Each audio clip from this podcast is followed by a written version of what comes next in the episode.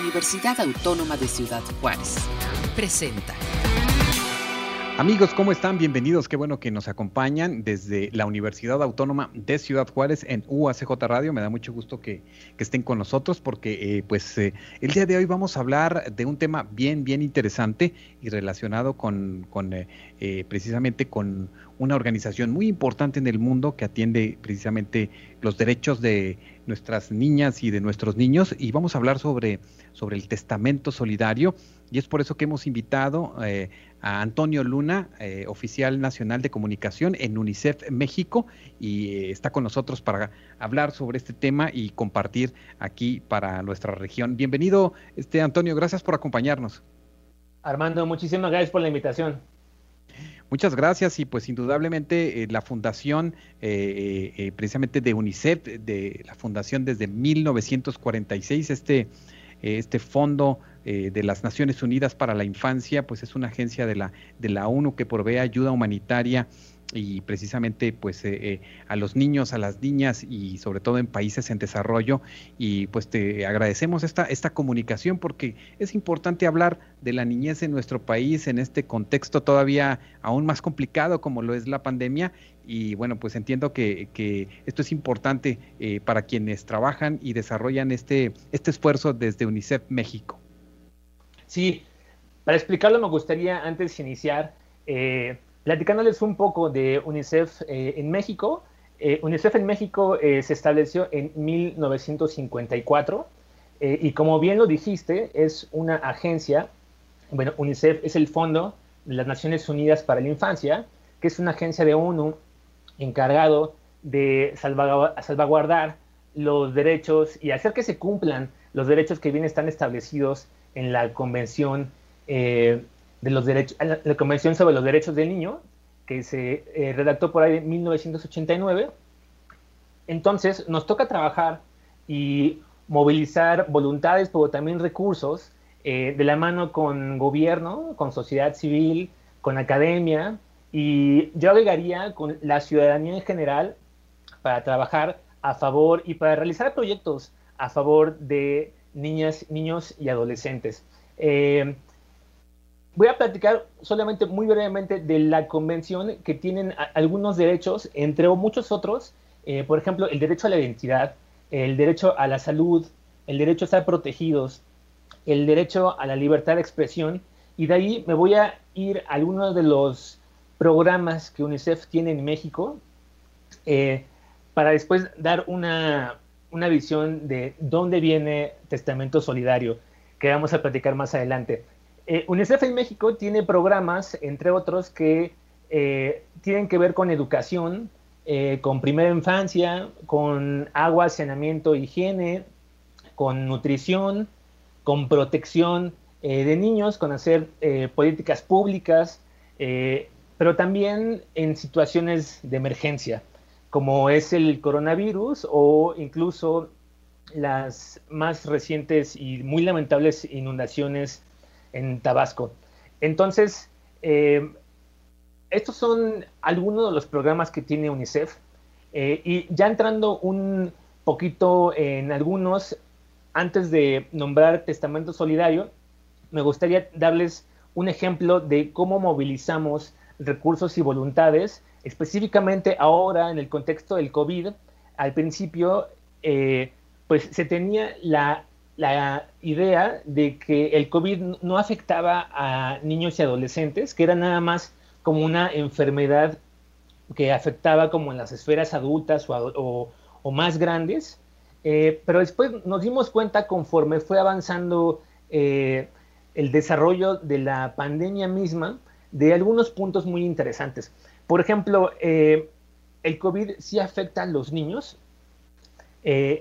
directa y indirectamente, y voy a decir por qué. Muchas veces sus padres eh, perdieron sus ingresos, perdieron su trabajo, entonces su alimentación de sus hijos e hijas o de los niños que estaban a su cargo se está viendo comprometida. Entonces, ahí eso es un muy buen elemento.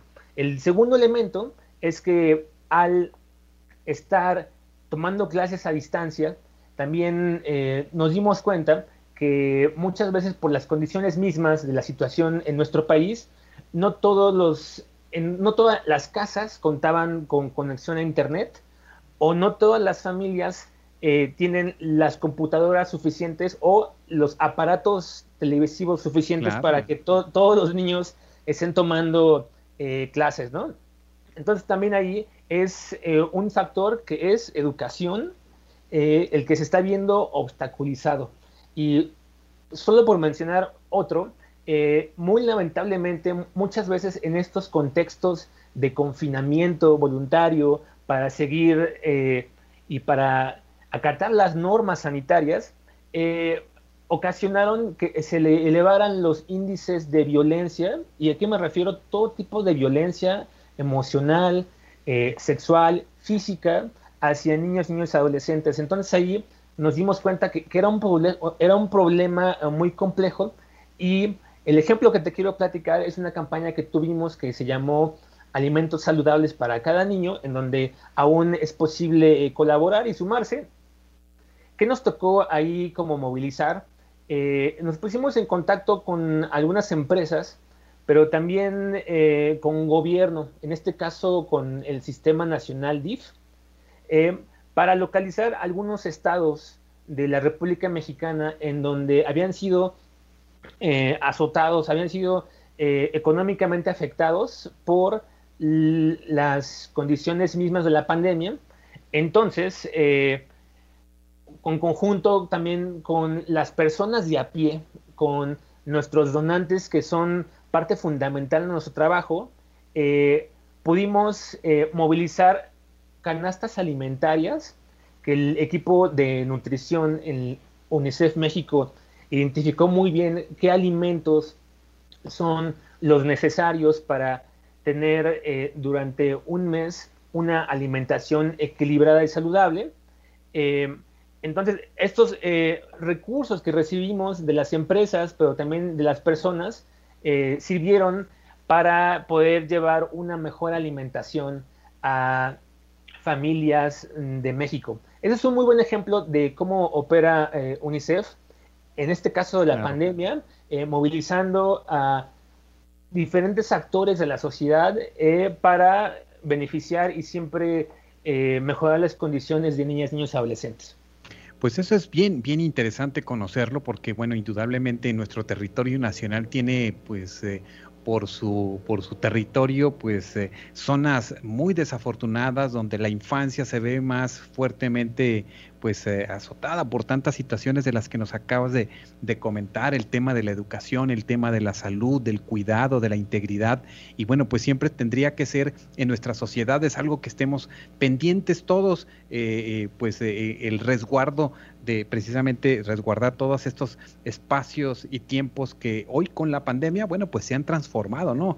Observamos estas dificultades que muchos tienen para pues para accesar a, la educación, ¿no? Como bien lo comentas, este, ahora sé que algunos están determinadas horas en la televisión, pero también hay muchas zonas en el país, como por ejemplo aquí en la Sierra Tarahumara, que su único medio, por así decirlo, pudiera ser la radio, ¿verdad? Y todo este trabajo que han realizado en diferentes lugares del país que, que atiende a estas necesidades y que en ese sentido, bueno, UNICEF eh, México, eh, eh, eh, ¿cuál es la visión que, que, entiendes tú desde, desde, este trabajo que realizas? va concretando con estos preceptos que acabas de comentar, porque está presente en 120 países y territorios donde pues hay, hay una incidencia difícil a veces de condiciones en las que están los menores. Sí, estamos presentes en 190 eh, países o territorios. Eh, digamos, UNICEF como agencia de Naciones Unidas tiene el mandato que es muy sencillo, que se puede resumir como a todos los niños todos sus derechos, sin ninguna distinción de dónde sean, hacia dónde vayan, cómo se encuentran. Eh, entonces, esa sería como la idea principal y también nos toca crear eh, condiciones, eh, movilizar voluntades, eso ese concepto es muy importante, movilizar voluntades, eh, que muchas veces yo me he dado cuenta en el trabajo de UNICEF, hay ciertos cabos sueltos en distintas instituciones que están sueltos, entonces muchas veces solamente falta como un esfuerzo de voluntad en, e ir uniendo esos cabos para que un proyecto, o sea grande o sea pequeño, eh, se eche a andar, ¿no? Todo esto lo hacemos un poquito eh, apoyados y con la idea paraguas de seguir eh, los derechos que están en la Convención sobre los Derechos del Niño, que tiene algunos derechos que ya te platiqué, y ese es como el documento que, que, nos rige. Que rige, exacto, sí, pero también la frase que acabo de, mencionar creo que es bastante importante, ¿no? y lo vemos nosotros muchas veces personalmente me he dado cuenta eh, en niños, niñas y adolescentes que se encuentran en situación de migración eh, a lo largo de nuestro país, ¿no? Entonces, ahí es muy importante considerar que eh, son niños y por eso merecen que haya las condiciones suficientes para que se cumplan sus derechos, no importando nacionalidades, no importando hacia dónde vayan. Claro, y además ustedes también generan pues estas recomendaciones para para los gobiernos en determinados momentos que se observa pues una situación de crisis, una situación humanitaria que, que, requiere la protección de estos menores, bueno, como lo comentas tú desde el fenómeno migratorio, bueno, nosotros estamos aquí en frontera y entendemos muy bien estas situaciones y, es bien interesante eh, de qué manera también, eh, eh, pues desde este organismo de la ONU se generan algunas recomendaciones, bueno, algunas, algunas son verdaderamente pues este mm, tomadas y bien asumidas, pero quizás algunas se quedan ahí todavía pendientes, ¿no? Sí, claro. Eh, hay, el trabajo de UNICEF apunta hacia diferentes aristas. Eh, siguiendo en el tema un poquito general que comentas, claro, nos toca trabajar, como mencioné anteriormente, eh, dando acompañamiento a gobiernos, pero no solamente dando acompañamiento, sino también en la planeación de una estrategia, también en el desarrollo de la misma, en la medición de impacto y resultados. Voy a traer un poquito un tema que dijiste hace rato que no quiero que se quede en el tintero acerca de educación. Eh, por ejemplo, ahorita también en contexto de COVID nos encontramos eh, movilizando eh, voluntades para poder mejorar las condiciones de cuando los cuando niñas, niños y adolescentes regresan a sus escuelas, haya, solo por mencionar un caso, mejores instalaciones de acceso a agua, saneamiento e higiene, eh, que haya mejores condiciones, pero también eh, hay proyectos que tienen que ver, y lo retomo esto que dijiste, con difundir mensajes oportunos, en este caso de prevención de COVID a comunidades indígenas. Entonces, también hay un área en el, incluso en la misma eh, comunicación de UNICEF, que es comunicación para el desarrollo, que se encarga de poder eh, coordinar la traducción de estos mensajes, solo por dar un ejemplo, de prevención de COVID a diferentes eh, lenguas originarias y poder que se transmitan en diferentes estaciones. ¿no? Entonces, ese es un ejemplo de otros tantos que podemos ir sacando. Así es, y bueno, pues eh, nosotros traemos la atención eh, porque tuvimos esta comunicación para hablar sobre, sobre el testamento solidario. Eh, recién acabamos de hablar hace poco sobre, sobre el testamento porque sabemos que se genera una, una invitación, sobre todo en el mes de septiembre, aquí en Chihuahua se hace y ahora pues parece que quedará durante todo lo que resta del año un descuento muy amplio en las notarías para que las personas bueno, pues definan a veces estas situaciones que si no se hacen, pues dejan en conflicto por ahí a las, a las familias. Este, y, ustedes tienen una, una propuesta, porque en ocasiones las personas pueden tener eh, eh, alguna, algo en sus propiedades, quizás algo muy, muy sencillo, y ya no hay familiares a quien dejarlos, ya no hay a quien, eh, con quien compartir pues eh, esto que se tiene. Y, me gustaría que nos hablara sobre esto y esta invitación que desde UNICEF, ustedes realizan para, para México. Sí, como comentas, septiembre fue el mes del testamento y es una muy buena noticia que se haya extendido a otros meses del año. Antes de entrar en materia, me gustaría platicar un dato de un dato de un estudio de UNICEF que se realizó en 2018, en el cual eh, se encuestaron a 500 eh, personas eh, mayores de 50 años y solamente el 63%, solamente de este universo de 500 personas, el 63% tiene un testamento. Entonces, el resto de las demás personas eh, de más de 50 años están sin ningún papel que avale después lo que va a pasar cuando ellos ya no estén aquí. Entonces es una, es una cifra interesante, pero que también nos demanda cierta acción. Eh, Testamento Solidario de UNICEF es una campaña que se desprende del programa eh, que se llama Herencias y Legados, que específicamente es una de las formas más que tiene UNICEF como para eh, vincular estos esfuerzos también puede llegar a tener la gente, como tú dices, ¿no? puede haber muchos contextos o muchas razones por la cual la gente haga un testamento. Eso nos queda muy claro. Pero nos gusta pensar que estamos dando una oportunidad para que si una persona en vida quiere seguir apoyando su labor, eh, su vida, quiere que trascienda eh, en favor de niñas, niños, adolescentes, eh, hay un, este, esta, esta, campaña en donde si ellos, y como tú bien comentas, no tiene que ser una, una, gran cantidad de dinero, pueden ser coches, pero también puede ser como terrenos, casas, obras de arte, joyas, o también se puede incluir a UNICEF en el seguro de vida para que eventualmente una persona pueda seguir apoyando los programas eh, que tenemos en la oficina de UNICEF en México, que ya son un poco de los que te platiqué hace rato, para que, eh, digamos, como esta buena cadena de acciones siga, sea prolongada, sea sostenida, eh, para aún cuando ya no ellos estén aquí. El proceso de acercarte a, este, a esta campaña es muy sencillo. Nosotros lo hemos resumido en, tres pasos como el ABC de Testamento Solidario de UNICEF.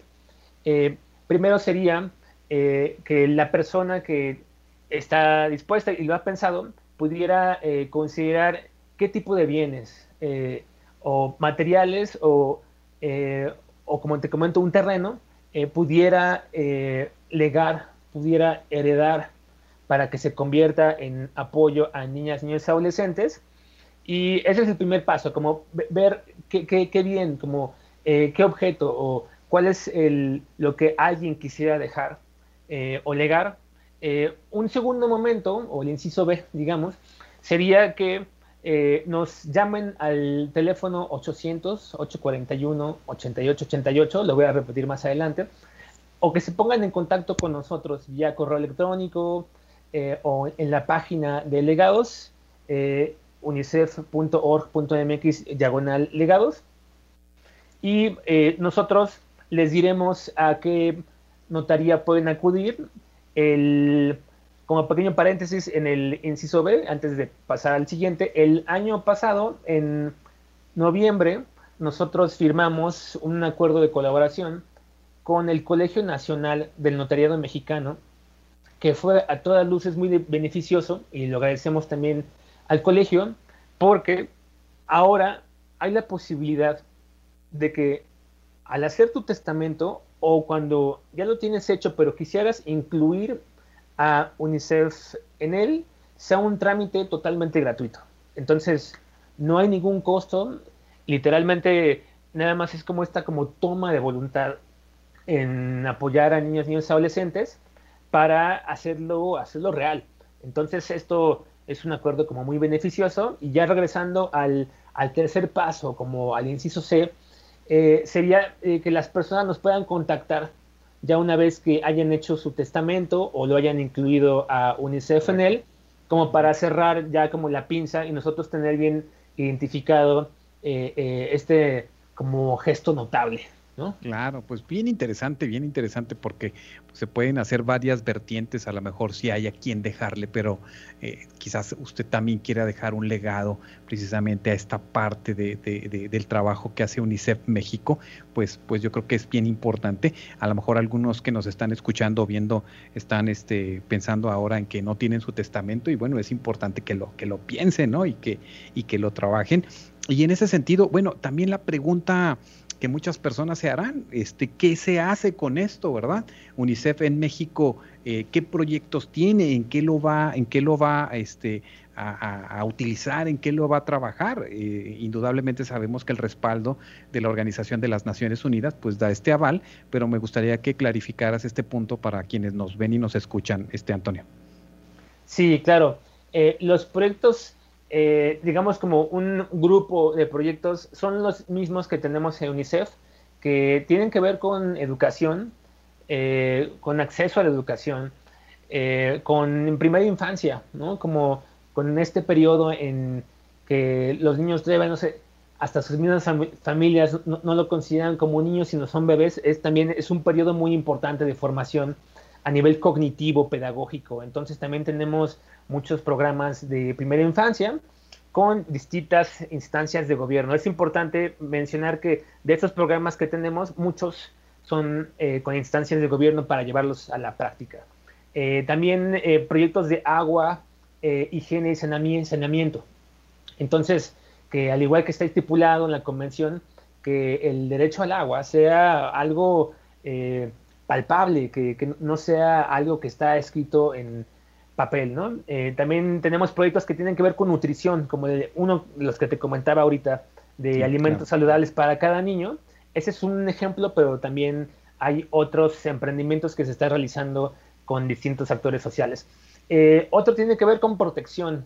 Eh, esto es, un poco que va más en la mano con gobierno, eh, porque se trata de formular y estar metido en políticas públicas que tienen que ver con considerar a la infancia como un actor principal, ¿no? Y no como una minoría. Entonces, también hay muchos programas de protección y algo muy importante eh, UNICEF también tiene programas eh, ante emergencias, como el que te comentaba ahorita, ¿no? Eh, ante las inundaciones de Tabasco, cabe resaltar que UNICEF estuvo repartiendo kits de higiene y de protección en municipios de Jalapa y Nacajuca, en Tabasco.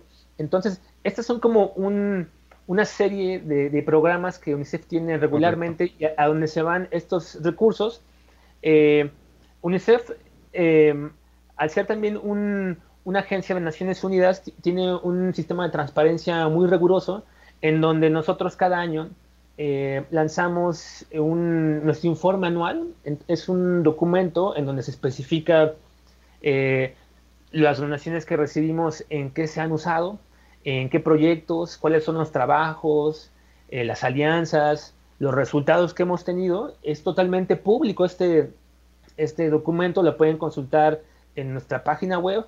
Lo mandamos también a nuestros socios corporativos, eh, porque también tenemos un trabajo arduo con empresas, pero también los mandamos a eh, los socios individuales, que son eh, ese tipo de personas que como tú, como yo, desde sus respectivas trincheras y desde su propia individualidad, están también ayudando a que haya un mejor un mundo más habitable para niñas, y niños adolescentes. Entonces, e-, esos son como los elementos que tenemos para eh, como rendir cuentas de lo que se está, eh, de, todos los donativos que estamos recibiendo y por supuesto que hay posibilidad de, por ejemplo, en algún familiar después eh, de la persona que haya elegido legar o heredar algún bien, seguirle mandando esta información, ¿no? Como seguir en contacto con ellos y decirle, bueno, mira, estos son eh, uno de los resultados de, de, como las nobles gestiones de las personas que nos apoyan. Pues muy, muy, muy interesante, lo dejaste muy, muy claro y en ese sentido, bueno, como sabemos que UNICEF trabaja pues a nivel global, entendemos que quizás eh, los recursos o todo lo, recaudado en México se queda en proyectos en México o hay un, porcentaje que quizás va a otras causas, porque bueno, pues entendemos que las necesidades eh, de la realidad de la infancia en el mundo es eh, pues muy triste en muchos lugares, muy, muy, muy cruda, muy difícil de, de, solventar, inclusive por la misma, por la misma UNICEF. Eh, ¿Qué nos dices al respecto? Sí, algunos recursos están destinados a causas internacionales o más bien otras cosas que están pasando en el mundo. Por ejemplo, eh, cuando fue la catástrofe en Líbano, en Beirut, eh, nosotros también eh, hicimos un ejercicio para recibir donativos y y apoyos de distintas personas para esa catástrofe que ocurrió en otra parte del mundo, en otro país. Si no somos ajenos, México como país, a las condiciones de, que están ocurriendo en otros lados y la mayoría de las veces estamos interrelacionados. México, no solamente con los países de arriba, del sur, del norte, del este, del oeste, con los países de la región, pero sino con los países del mundo. Entonces, respondiendo un poco a tu pregunta, sí hay eh, ciertas donaciones que recibimos que eh, son para programas del país pero otras que son para programas en otras partes del mundo. Claro, y me imagino entonces que eh, recaudaciones que se generan en otras partes del mundo o que generan o apoyan gobiernos o instituciones también, bueno, también benefician en ocasiones a ciertos programas aquí, ¿no? De México, como en esa, en esa ayuda mutua que se pueda generar. Sí, puede ser eh, con proyectos en específico. Eh, eh, que se puedan recibir recursos de, otra índole, de, otras eh, instituciones, etcétera, de otras empresas incluso, eh, para proyectos en el país. esto no, es que siempre suceda, pero sí hay proyectos en específico que en donde sucede. Aquí en, en, en, la frontera, en el norte o en Chihuahua, ¿tienes identificado algún, algún trabajo, algún proyecto que, que, que beneficia a la niñez de, de, esta región que ustedes tengan eh, incidencia eh, en, alguna, en algún proyecto?